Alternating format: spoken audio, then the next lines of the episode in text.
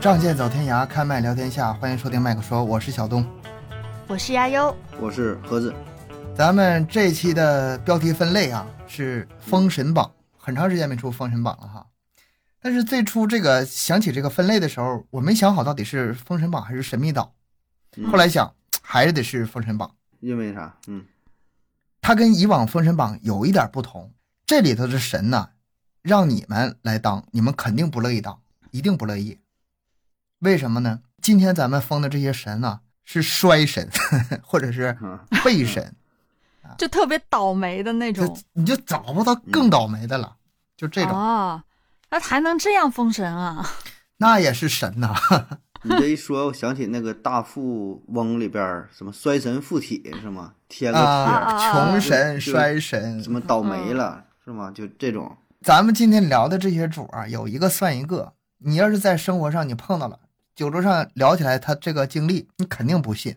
嗯，然后经常有人说自己多惨呐、多惨呐、你您别忙，你看看咱们今天聊这些人啊，谁有比他们惨？嗯第一个叫亨利·齐格勒啊，嗯这是应该是美国人吧？他在一八八三年的时候，他的女朋友和他分手后自杀了，他女朋友想不开，女朋友然自后这杀女了孩的啊，对他女朋友自杀了，然后这女朋友他哥哥不干呐，非常愤怒，哦就是过来找到亨利，拿着枪照他脸就开了一枪，哎嗯，，万幸没打中，没打着，嗯，好事儿啊，大难这不个死吧，嗯好事儿对啊，为啥好事说儿他啊？倒霉呢？当时那个子弹扫过了这个亨利的脸，然后卡在了一个树上，记住这棵树。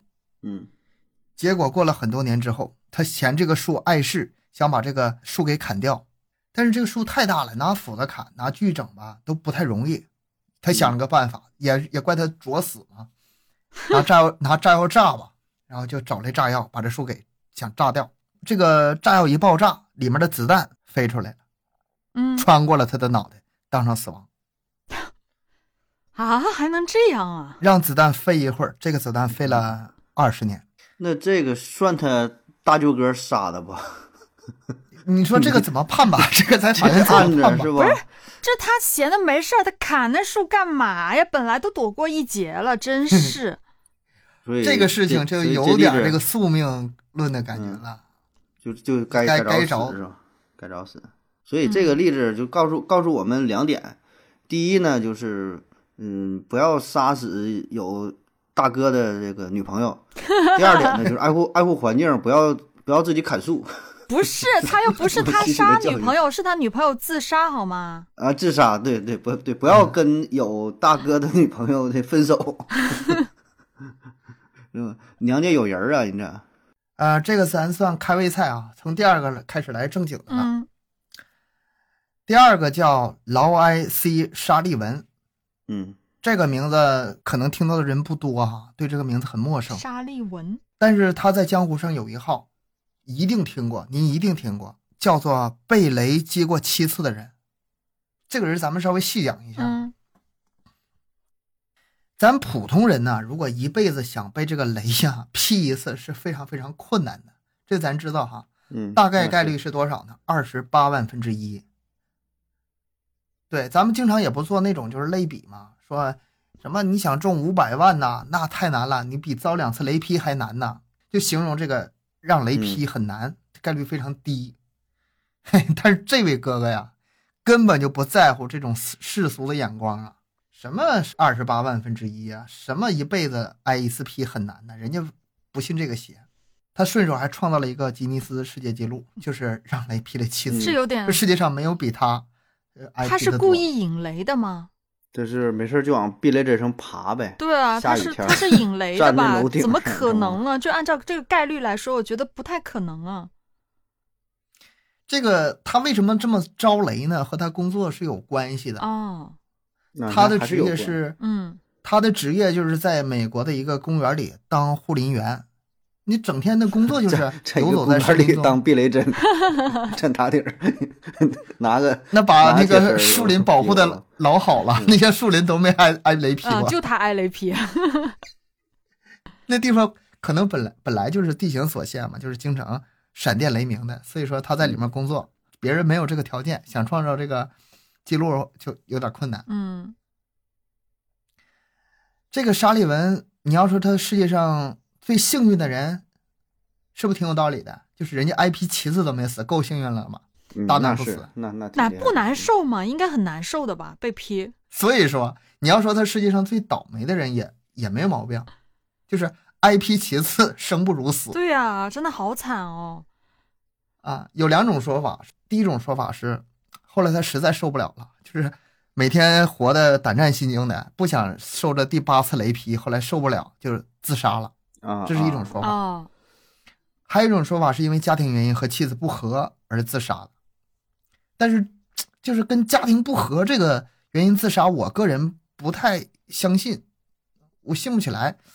试想一下，如果我挨了七次雷劈还不死的话，家庭问题根本就是小问题，对啊根本就不放在不是眼里可。我能他这是这这事儿，他经常发誓，老婆我是爱你的，我不爱你的话我就天打 雷劈，康家劈一个，经常这么啊劈。你这后来么他解媳妇儿，后来他媳妇儿就不信他了嘛，我估计是这么引起的家庭矛 盾。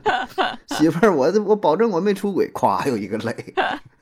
哎媳妇儿你要，我这么真是说白手套是吧？ 国外也也是这么那个发有誓有啊这么发誓？也 吗是？国外也是，那你就当真的听呗。爱雷劈啊哎呀，你要说这个一生挨七次雷劈，他真的是非常传奇的一生。嗯嗯咱们稍微细讲一下啊这个人，嗯挺有意思。第一次是什么时候呢？一九四二年，那个时候他才三十岁吧。 哦，他在那个公园里一个俯瞰塔俯瞰塔值班，好理解了吧？俯瞰哦塔，哦这哦，肯定挺高啊。高啊，看看这个森林里的情况，哎，突然就乌云密布，黑云袭来。这俯瞰塔第一时间就被这个呃电闪雷鸣这个闪电呢就击中了。他当时呢就试图逃出去，因为那个塔楼已经嗯着火了嘛。但是逃的过程中，还是被这个闪电击中了。他这次挨雷劈啊，可是伤的不轻啊，嗯，右半边从右腿到脚趾全都受伤了。哎呀，半条裤子也没了，然后鞋也击穿了一个洞。这个是沙利文一生中第一次，也是最严重的一次雷击事件。嗯，第二次是二十七年后，这个时间过了很长时间，哇，那么多50年多啊， 你怎么的？你还想让他这这些年当中也也然后经历几次呢？第二第二天， 话说第二天。 第三天、第四天脸，呃，连 一个礼拜讲完了， 这干啥呀？你这真欺负人儿。这一次呢，他是驾驶着一辆车行驶在山路上，嗯这次嗯闪电是穿过了天窗，把他头给击中了，就这么准。这要说这天窗也不是个什么好东西嘛，在这种买情况下，嗯，不不买带天窗的了以后啊，头发被击中之后，当时就开始起火了，人也失去了意识，晕了呗。嗯，失控的汽车继续向前开，差一点就滚到山崖了，万幸没死。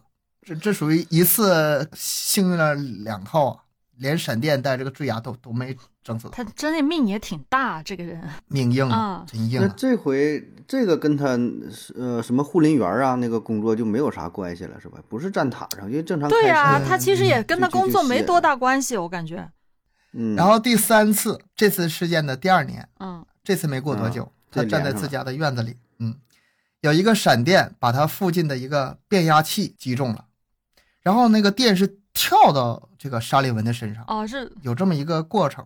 间接的，就是不是直间接接的的，嗯间接的受伤了，还好。然后他当时是撞倒了，左肩上有轻微的灼伤。这个也跟他工作没有半毛钱关系啊，在家呢，呃，你这么理解可以。是这不每一次他都命很大，这个不可否认，然后这是第三次，第四次和第五次呢是在他值班的时候哦，。上班了，嗯那这上跟班了工作有关的嗯这两回，一九七二年，他在那个公园的工作站这个休整的时候，闪电把他头发又给劈了。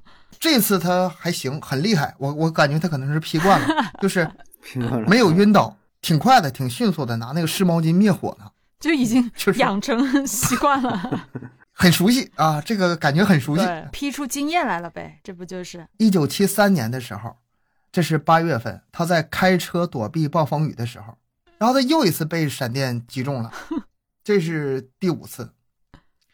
他这时候就开始怀疑自己身体是不是有什么毛病啊？怎么这么招雷呢？这么吸引闪电呢？现在才怀疑就呢 去，都第五次了，然后他就去医院就得做检查嗯呗，一顿检查，但是医生说你这没什么发现呢，一切挺正常的，没什么异于常人地方。这第五次，但但你说这也不好检查，你这能查出啥呢？对，好奇说怪、体哦。内有什么体内有什么金属物啊，还是你说化验呢什么也也其确实也我也更查关不了心的啥不是说为什么他这么招雷，我更关心的是为什么让雷劈完之后他不死，嗯，我觉得是有点而且那么多次都没事儿哦，真他的。他这几回你还听讲的这几回 IP 真是劈到人儿，不是劈到东西。嗯你像说嗯刚开始劈那个什么瞭望塔，不是瞭望瞭望塔，就他站那个什么台子，那台子被踢、嗯被劈了，然后他也被劈了，嗯，是？吧？然后车那被是连连续的，那是连续啊，的对呀、劈好几对呀、然后后来说开车被劈了，其实如果要真要是你坐在车里边儿，车被闪电击中的话，你在里边儿实际上是安全的。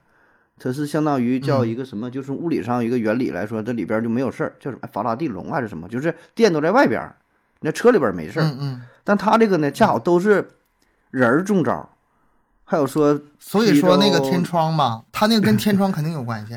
嗯哼，还有这变压器也是，就都能打人身上，打人的身上，然后胳膊腿儿什么的受影响还没有，这可是也挺牛啊！身体有点像那个那个绝老缘天爷的拿个还狙击是枪在在顶上瞄准呢，是吧？开个发卫星在那瞄准呢，逗他玩儿呗，是吧瞅？你来。反正 挺挺厉害的那种感觉，就是怎么怎么那么神奇呢？要不说这人能载入史册吗？ 第六次呢，一九七六年六月五日，啊，他这次看到那个头上吧有那个风暴云呐， 嗯，他心里就害怕了，啊，这回这回知道害怕了，害怕他就知道躲啊，但是没躲掉， 没躲掉，闪电把他脚踝又给击受伤了，还是没死。最后一次是一九七七年六月五日，他那时候在湖里正钓着鱼呢，嗯，钓鱼的时候，闪电又一次袭击了他，头发再次着火了，然后哇胸腹部也灼伤了，这就其次了吧？然后这个吉尼斯世界纪录就是把嗯它给记录下来，然后认定他是咱们这个星球啊，别的星球不知道，地球上被雷击中次数最多的人，而且很难打破了。很难破这记录， 这玩意儿可遇不可求啊！太不太是神奇了。你天天怎么怎么练习呀、你怎么整？我怀疑在一九八三年九月二嗯十八日的时候，沙利文举枪自尽，自杀的原因就是咱们之前说了嘛。做那俩两事种儿，，啊一个说对，一个是这个心理实在受不了了，一个是家庭原因，也有可能盒子说的，他俩都有。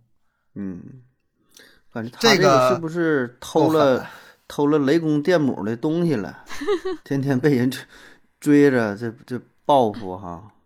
就是有点不太合，就是我无法理解啊。第一，有很多疑惑啊。第一就是为什么他被劈那么多次他都没死？第二就是为什么他那么招雷？这个概率真的是太低了吧？我搜资料的时候，搜这个倒霉的人呢、嗯，被雷击的人很多，其实，嗯，然后被雷击完之后没死的人呢，也挺多，也有不少，也有也挺多、嗯啊。但是你要说七次， 这个真真就是他是独一份儿了。对啊，太神奇了，这个人。你记着点儿啊，这个挨雷七挨雷劈了七次的人，看看咱们后面讲的几个人有没有能比他还倒霉的，你记着点儿啊。啊，好的。还有比他更倒霉的啊，这真的是衰神呃啊！可以拼一下，可以拼一下。第三个，这个是个女的，叫杰索普，她的工作嗯是什么呢？是在客轮上当服务员。她在客轮上当服务员，为什么说她倒霉呢？她的这个第一艘船所在的这个工作单位嘛，和别的船嗯相撞之后沉没了。啊第二艘上的是泰坦尼克号，啊，哦，嗯泰坦尼克号这个沉船事件发生之后，他没死，他又去第三艘船工哦作，又又第三艘船让水雷给打沉了。他你要说挺执着啊前面这个人吧，是对，是凭这个数量取胜的话，他这个就凭名气了啊。泰坦尼克号下上下来的人，不是主要他泰坦尼克号这事儿之后，他还从事呃在海上对呀工作是吧？对啊，人热爱人家非非常在非乎常这热个爱，不对是啊谁沉船就沉船呗这。谁还请他呀？ 真的是了，别人不在意吗？他不在意，别人不在意吗？你这对啊，两这回了，真的是你可这别来咱公司他上班。自己不在意，我要是雇主我也不敢请他呀。他上哪艘沉哪哪艘，真的是太恐怖了吧？嗯，这个咱们细讲一下，你就知道了啊。嗯，她呢是一名护士，也是一个服务员儿，就是这种工作吧。嗯大多数人呢，在这种事可怕的事情发生之后吧，都会改行，但是她没有，嗯，她特别热爱这份他工作，没有，嗯而且在海上呢，一大部分的时间也都是一生都是在海上度过的。嗯嗯，他出生在爱尔兰啊，最开始不是在船上工作的，但是因为这个家庭环境特别穷呗，为了生计，他就开始在海上寻找工作。嗯这个解索普在十六岁的时候，父亲去世了，他就跟家人一起回到了英国，在一个修道院学校上学。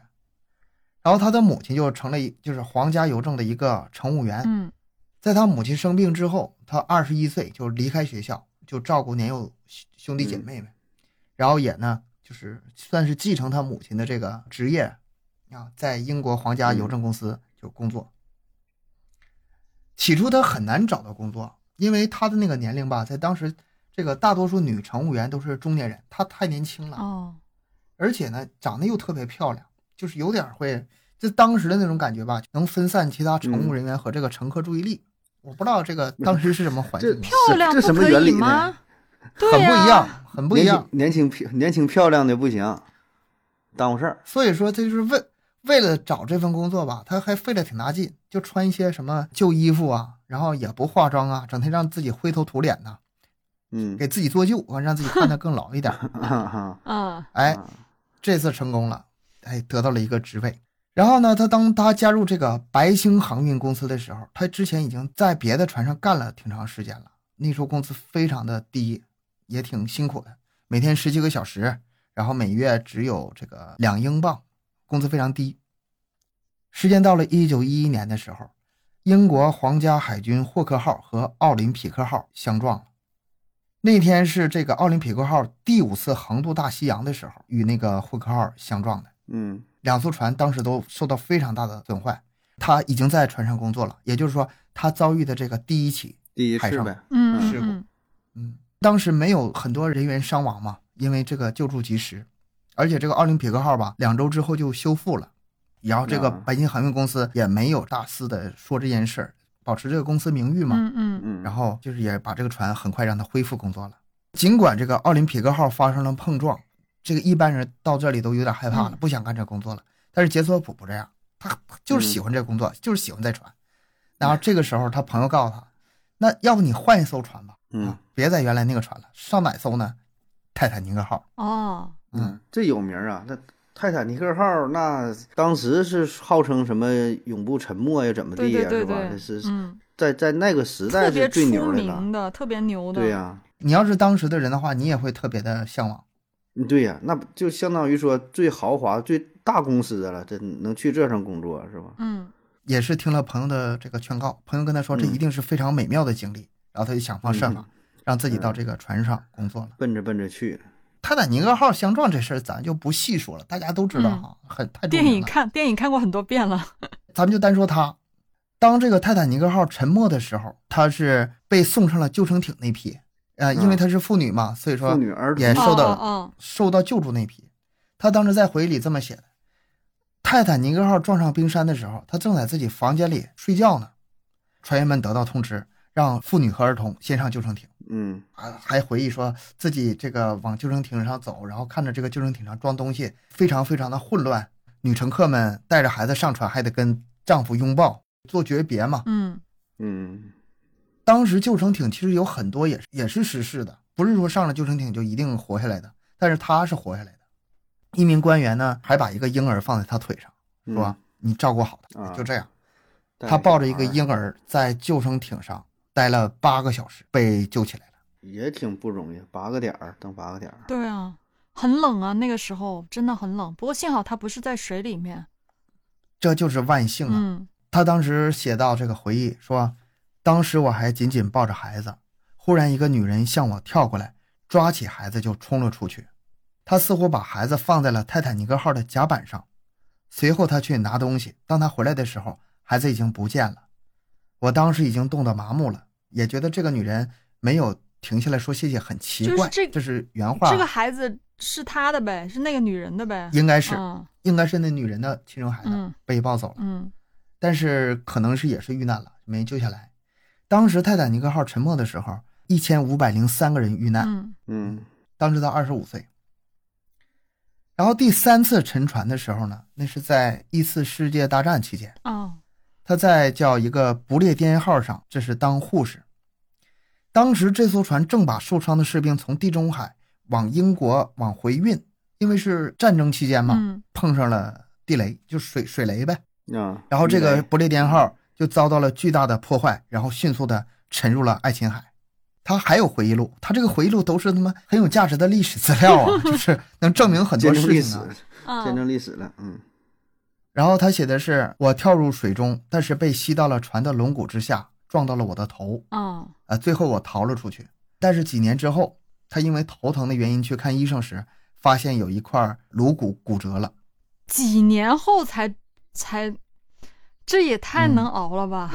因为头疼，然后去才发现，他那次是被螺旋桨撞到了。嗯，这是命大了，对啊，这真真厉害。但是这第三次沉船事故虽然非常的惨烈，这个船也破坏的非常严重嗯，很快的嗯沉入了下去，但是死的人非常少，啊一千多个乘客，只有三十个人死亡了。嗯为为什么呢？因为这个时候的这个英国这个船已经充分的吸收了泰坦尼克号那个悲剧，啊，得教训有我改进呗。改进了，嗯嗯然后放了很多很多的这个救生艇，啊所以说更多的生命获救了。而这个这这几次，这个包括改进呐、包括多少人获救、多少人死亡，他都是亲历者。嗯嗯，他都有经验， 别着急别着急，我告诉你们怎么上救生艇，怎么整啊，跟我走 啊，我经验我我经遇验到多过了去了。嗯，而且他是护士啊，他有这方面职责呀、那对呀，还能救治现场啊，对他这本身就是抢工救啥作都人员懂啊，嗯第三次遭受了这个灾难之后，他还是非常死心眼儿，仍然在船上工作，并且在船上工作了四十二年，一辈子之后他啊写了在做了一辈子啊，这个工作真的直到一九七一年，他是死于心脏衰竭，享年八十四岁。嗯哎呦这是一挺个长寿，经嗯历了大难，一生啊，经历了三次严重的海难，然后最后活到了八十四岁，哦，这是大难不死。嗯，嗯，传奇啊，这这够传奇的，这这挺传奇的，这个哎，这个跟那个跟艾雷奇自批那个人，他俩比一下，谁更倒霉呢？那还是前面啊还那是个好前面那 个倒霉，哎这个记录真的是无人能破啊，七次雷劈，哎但是他经历了一次这个重大的这个海海上事故，这是有名气对这个名啊，气他大名气大，嗯你海难这事儿你可以自己选择，嗯，不是选择就是你可以避免，嗯，对吧？我就不出海，不坐船就对完事儿啊了呗。但你打雷那个你咋整？打雷那你搁屋里个猫着它， 你藏在地方， 没处躲没处藏的，追着追着你，就得去不下雨的地方，去哪什么大沙漠待着行，不下雨不打雷。嗯，吧大沙漠跟那儿躲着你以为就安全呐、不见得。咱再说一个艾雷皮的人吧，嗯第四个，这个叫梅杰，他一生吧也是跟这个闪电结下了不解之缘，但他跟这个刚才那个七次那个有点区别。嗯在一战的时候，英国有个叫梅杰的人是在前线部队里服役的。一九一八年，嗯呃，刚跟这个敌人发生了一次战斗之后，他和战友就在这个壕沟里休息。突然就这个开始下起雨来，风雨交加，然后一个闪电从啊头上就闪过了，一下子就打到了他的头上，被击击倒中了在地。嗯枪林炮火没事儿，没把他怎么地，这个闪电把他击倒了。但是好在呢，他眩晕了一阵儿之后吧，没啥事儿啊。这闪电就加的是眩晕效果， 没有什么物理伤害。实没际有伤害实际 伤害，对，没有啥，就是一个自晕，嗯、自晕五秒。嗯然后后来没过多久呢，在行军途中，他突然从马上摔下来。这一次呢，他非常的不幸，没有之前那么幸运了。这一次让他腰部以下都瘫痪了，整个半身不半遂身儿了截瘫了呗，啊，下半身，那啊为下什半么身下半呢身？为什么截会瘫了这样呢？摔伤？就是你摔挺重啊，摔这一怎么下会突然摔了呢？他这个摔伤吧，跟那个闪电是有直接关系的啊。真的啊，因为这个老天爷当时就打了一个闪电，那个战马受惊了，所以说就突然狂跳了一下，嗯他就从马背上摔下来了。也就是说，他没有被这个闪电直接击中，哦但是他这个瘫了一半儿也跟闪电有直接关系。对，也是嗯他他心说你还不如不如直接劈我 呢，直接劈你我劈这马干啥？你劈劈他可能对呀、你劈我没事儿啊，你这劈马马不行啊，马就害怕了，是吧？我给你它劈摔我一就下，晕一会儿，你劈马就不行了。 嗯，劈马不行。这是给你玩的一个间接这个链链接伤害啊。嗯，嗯事儿还没完啊，到此他不算倒霉，还有往后的事儿。嗯七年之后啊，一个下午，他在这个小河边儿钓鱼。这个时候呢，也是天气突变，然后一道闪电击来，这时候也是没有击中他，把他旁边的那个树啊 给打倒了。哎，那个树压住了他的身躯怎。么那么好笑 呢？我感觉这个人，啊他这个被雷嗯劈都是这间接伤害，他这跟跟刚才那大哥两个打法儿，对把这大树压上了。啊，这一次呢，他左半身瘫痪，那就是现在就是右上半身是好的，对吧？对就是虽然很倒霉哈、但是总感 觉但确实挺搞笑，对呀、怎么那么搞笑呢？这雷一点点儿劈的下半身。然后七年之后，他在公园里，这次呢又是来一道闪电，把他 给击倒在地上。刚才你说是哪儿哪儿好来着？右右上，这回就劈的这右上次。这次右上也瘫痪了，那就剩啥了？就是没有上啥脖也子以下呗。就活着了，就活着就了。全身瘫痪了，已经。就是这几次闪电呢，就把他彻底变成了一个瘫痪的人了，完全就生活不能自理了。你之前还能溜达嗯散步什么的，这几次真的是承受不了了。他死后的第四年，啊，他死了已经啊，死后的第四年，一个闪电击中了他的坟墓， 把他墓碑给一劈两半儿。哇，这我这这可是这真真这这嗯个真的很神奇哎，这个人，虽然是他次数啊没有前面那个人多，但是感觉怎么这么狠呢？对呀、就是这个人，挺奇幻的哈，对啊真劈的。这也太得罪雷公了吧？他怎么回事儿、啊？他这花花样比较多，嗯先劈他，然后劈马，然后劈树。就还是一步一一一块一块的来。一开始是先晕，第一次是先小小的受一下伤，后面就开始下半身，然后第第三次呢就左边，第四次右边，最后连他墓都给劈了。对、啊，这我觉得比第一个比那七次那大哥狠。嗯，我也觉得是。但是你要是说他是这个世界上最倒霉的人，有另外一个人不同意。啊，另外一个人，咱们来讲一下第五个，叫塞拉克，他这个一生简直是完美的诠释了“传奇”两个字儿。他这个就玩的比较花了哈，就是嗯还比较花，不是闪电，就是飞机、火车、汽车，什么事故你就挨个来一遍吧。一生中七次跟死神擦肩而嗯过，啊，就整个他这，你就把他拍成电影，那就是《死神来了》。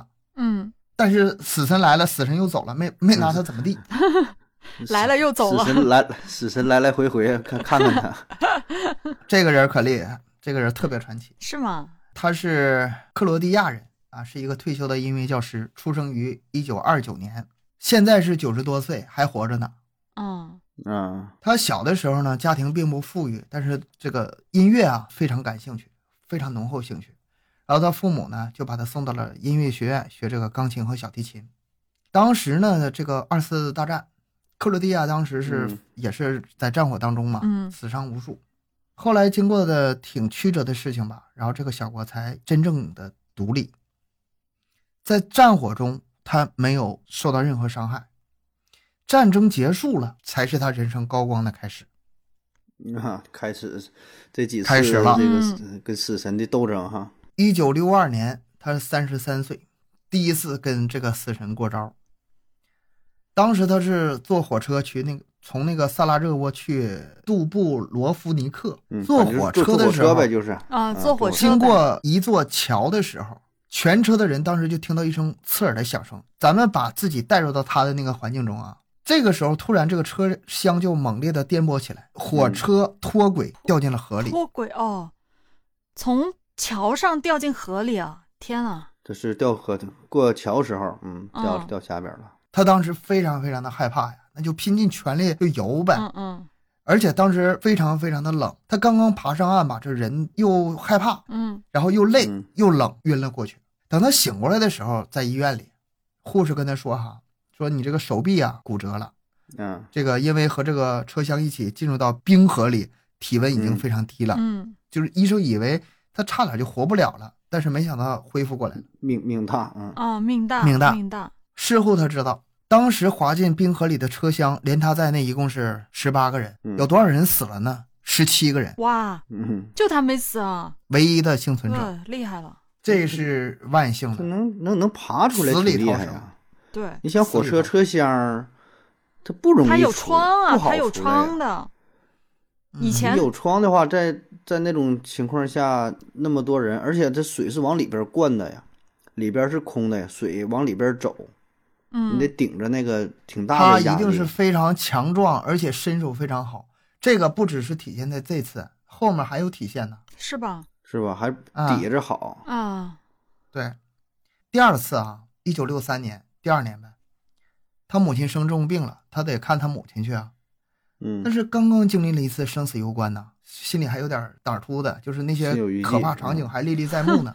比如说不不不敢坐火车呗，不能坐火车不，敢坐火车了， 这次不能坐火车不能坐火了，嗯，坐飞机吧。嗯，反正之前也没坐过，那就坐吧，也尝试一下坐飞机的感觉。结果这航程刚过一半儿，又出事儿了，飞机发生空难 了。当时也是随着一阵这个金属撕裂的声音呢、一股强烈的气流就涌进了机舱。他当时就猛然间发现，那个飞机的机舱门已经没了，啊，啊，飞机门儿掉下来，门儿没了，所以那个气流咔咔就往里涌哇，啊了。那然后这很时那候很厉害的哦那个气流，对呀、飞机就急速下降，一股强大的气流就把它吸出去了，嗯嗯，里边压力大嘛，里边高压，外直边接压力吸低吸，飞了。就这样，嗯，他当时被气流吸出了舱外，他当时脑海里就一件事儿： 这次肯定没救了，肯定死了。结果这个飞机在把它吸出舱之后，不久就坠毁燃烧了，他掉在了一个干草垛上。哇，挺会掉的。这这这可以啊，这运气你想要起那是笑他话儿，没没被吸出来，他也死 了。啊，那跟一嗯起对，爆炸了是吗？是，说掉掉干草垛上了，干草垛上边对儿啊放了一个叉子，放放放，他这个顶上没沙子，而且掉得准。嗯这次他醒过来的时候呢，他又一次躺在医院里，嗯，还是那 个护士，你这 然后事后他你知咋道，又来了？飞机上的两个飞行员还有其他的十七名乘客，一共是十九个人，全都死亡了。然后飞机嗯一共是多少人呢？飞机一共载了二十个人，这又是嗯唯就一他的一嗯一个，又是唯一一个。哇，这个厉害，这个真厉害，这个世界纪录了吧？这个绝对是破，这个死不了的记录，你一次也就够意思了呗，整两次这事儿。哇，太牛了，但是还没完，第三次，一九六六年，他这次吧，他是坐的一个中型的巴士啊，嗯，去他朋友家，嗯，又车换上了当时一共是。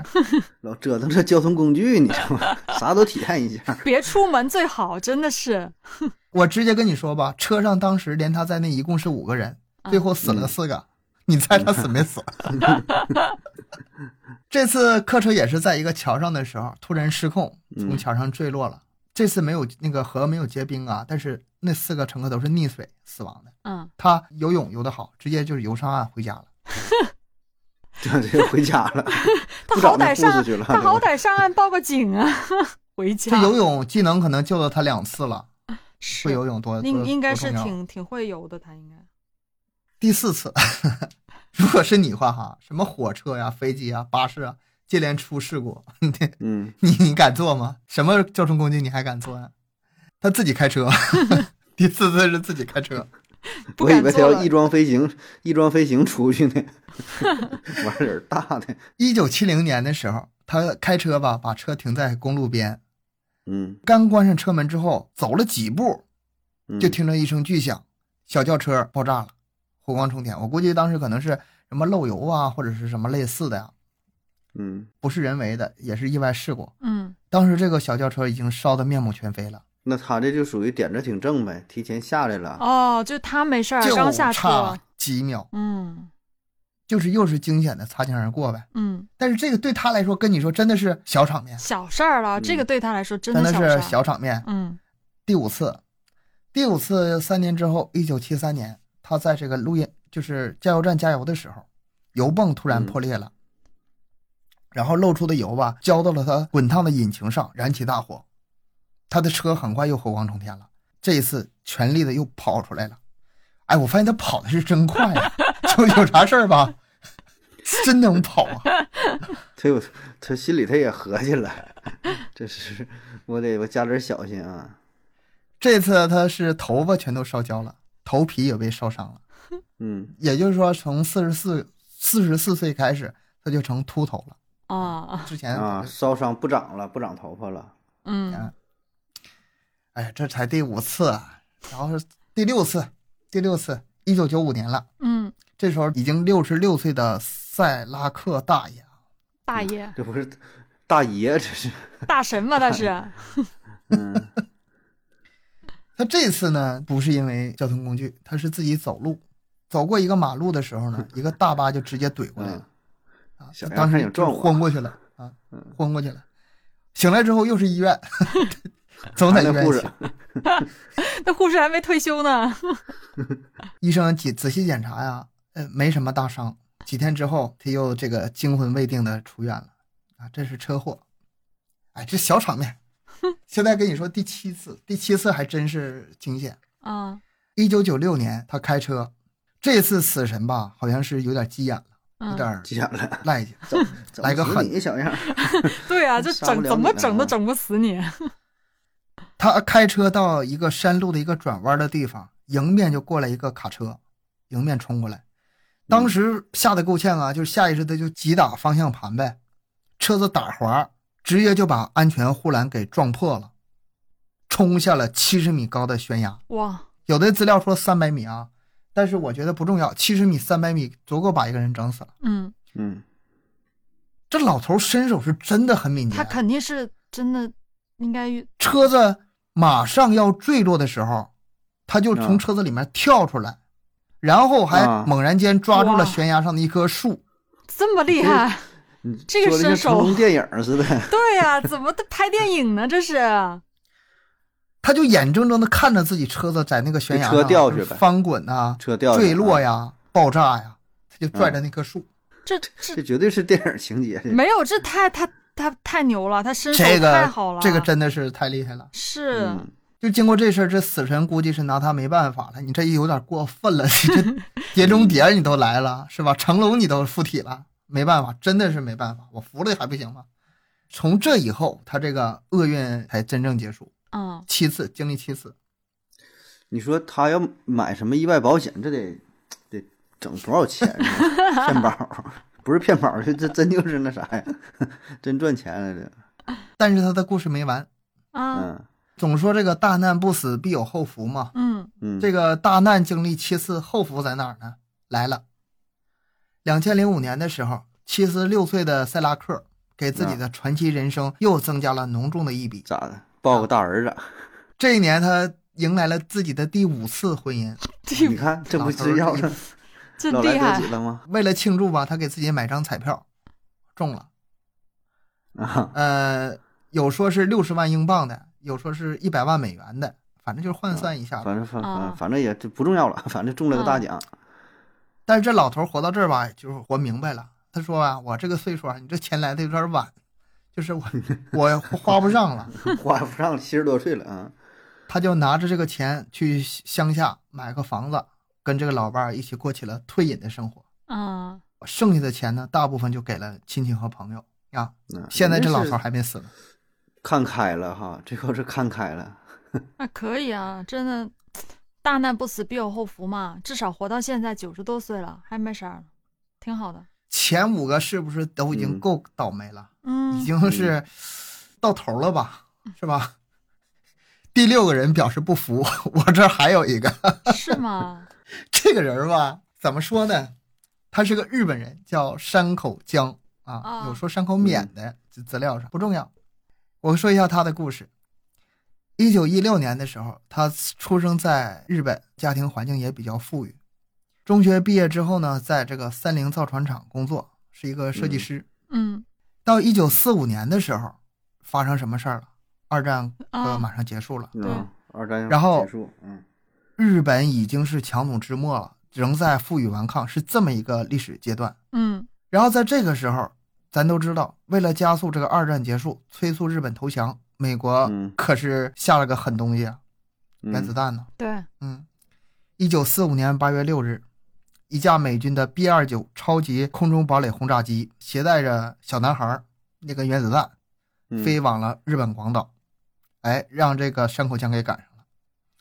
啊当时这个山口江呢是被被一个公司啊派到广岛出差，人家本来没在广岛，这这是点儿背吧？嗯这点儿背吗？你你去广岛出差吧。哎，就那天，他是已经事儿都办完，差不多就已经准备往回走了。啊，已经要返回公司了。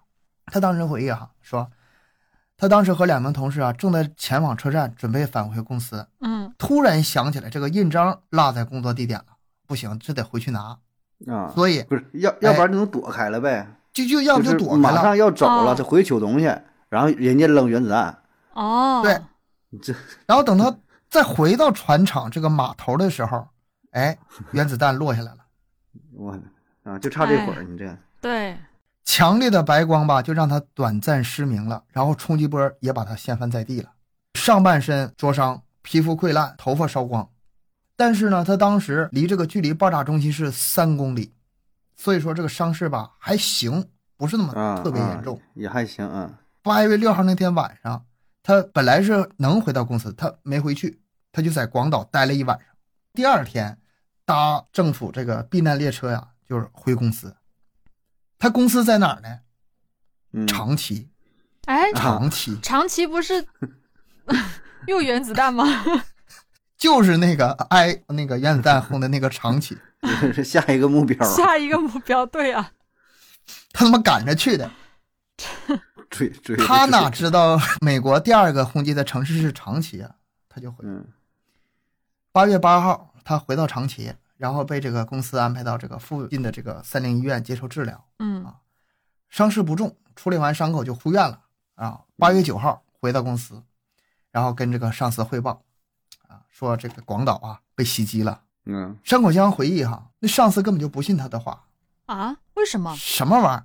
一枚炸弹把广岛这么大的城市给摧毁了？哦，啊，但是他们是没谁也没见过，没见过那过个原子那个弹原子弹，嗯，对，当时的人看来简直就是匪夷所思、不可思议啊，没有先例啊，对吧？嗯对，嗯，上司非常怀疑，这不可能啊！ 你是不是自己回来晚了，骗等着找借口呢？你 当时嗯骗我嗯消息还没过来啊，你骗我呀！然后那山口江也确实不太好解释，他也不知道那是什么玩意儿啊，怎么解释也解释不好。嗯，我估计当时可能是那样哈、他不知道怎么说服老板。哎呀，我我我我真的被那个大炸弹给轰了，当时就是那白老光老啊！厉害了，你就这看样窗外，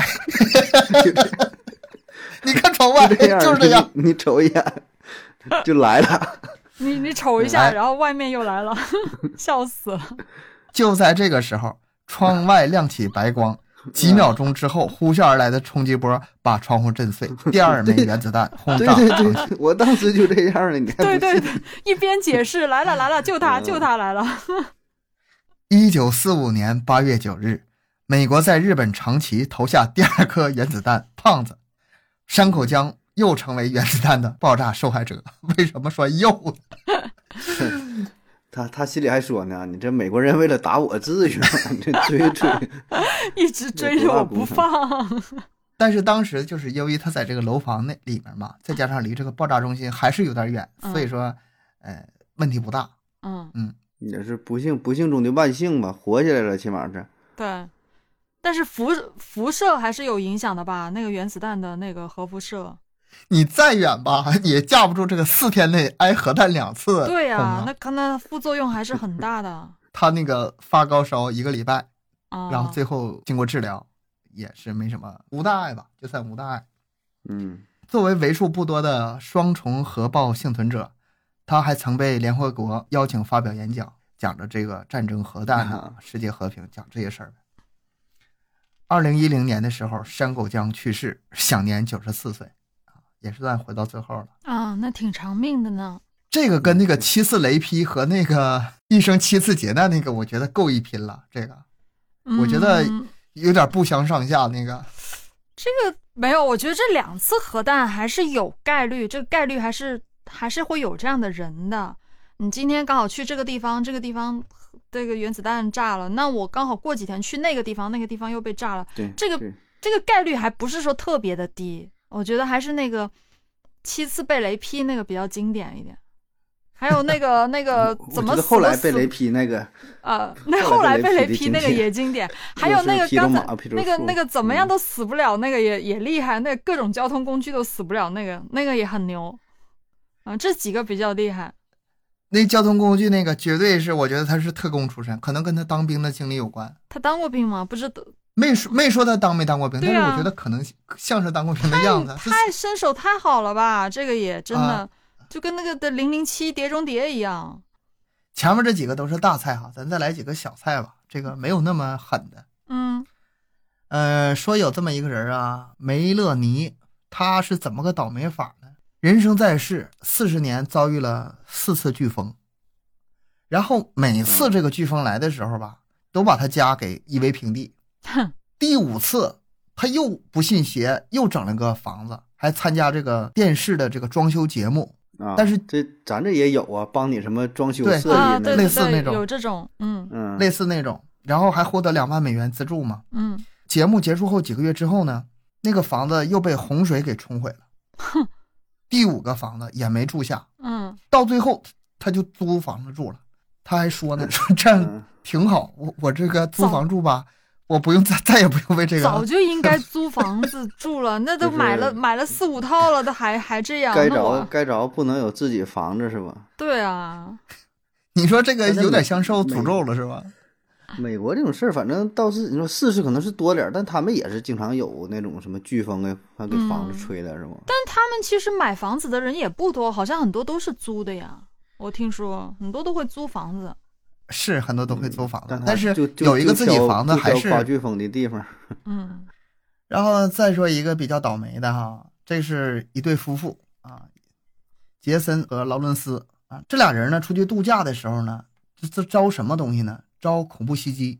啊，啊，空袭击。啊他们第一次去美国度假的时候吧，遇到九幺幺了哦， 九幺幺，啊，幸存下来，就是当时肯定也是很近啊，没说他具体在哪儿，没说他是不是在呃世贸大厦楼楼里，嗯但是肯定离得不远。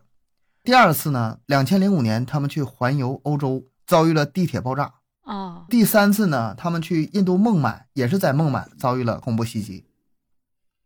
他他他真会选地方选时间，最后再说一个更小的吧，跟前面比这都不算啥了。说有一个比利时的年轻人呢，找个占卜师进行占卜，这个占卜结果显示他是怎么死的呢？你会死于一次空难。这啊这个年轻人听了之后就害怕了，那死于空难，那我就不出门了呗，不坐飞机了呗，啊不，坐飞机的，嗯，对啊，不给他机会。嗯，哎，当年七月份的时候，在家里的时候，被一个坠毁的飞机给砸死了。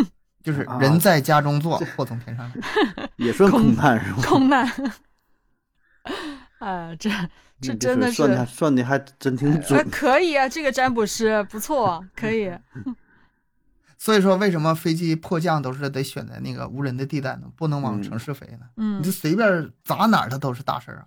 对，随便砸都能砸死人，我想起那个之前刷电影儿，就是《奇怪的五种死法》，那是电影啊，不是真事儿嗯啊。说这个人你将死于 old age，old age 啊。他一看，哎呀，我这是要老死啊！嗯，我太啊，很高兴，结果走在路上被一个车撞死了，然后开车的是一个老年人。哈嗯，死于老老年是吧？第二个写的是你将死于跳伞失败啊，这个跟这个就非常非常像了。嗯跳伞失败，那我不跳伞了呗。 然后咔，有个跳伞失败的人，啪，就在失 败的，拍死了，把他给啊砸了。啊、行，今天咱们就聊这些吧，就是拿一些别人倒霉的事儿，咱们乐呵乐呵。行，咱们这期节目就到这里吧，感谢大家收听，欢迎大家多多留言、分享、点赞。然后咱们节目更新时间是三七二十一，家庭友群联系主播商务合作可以关注我们的微信公众号“麦克说 Plus”，咱们下期再见。拜拜。拜拜。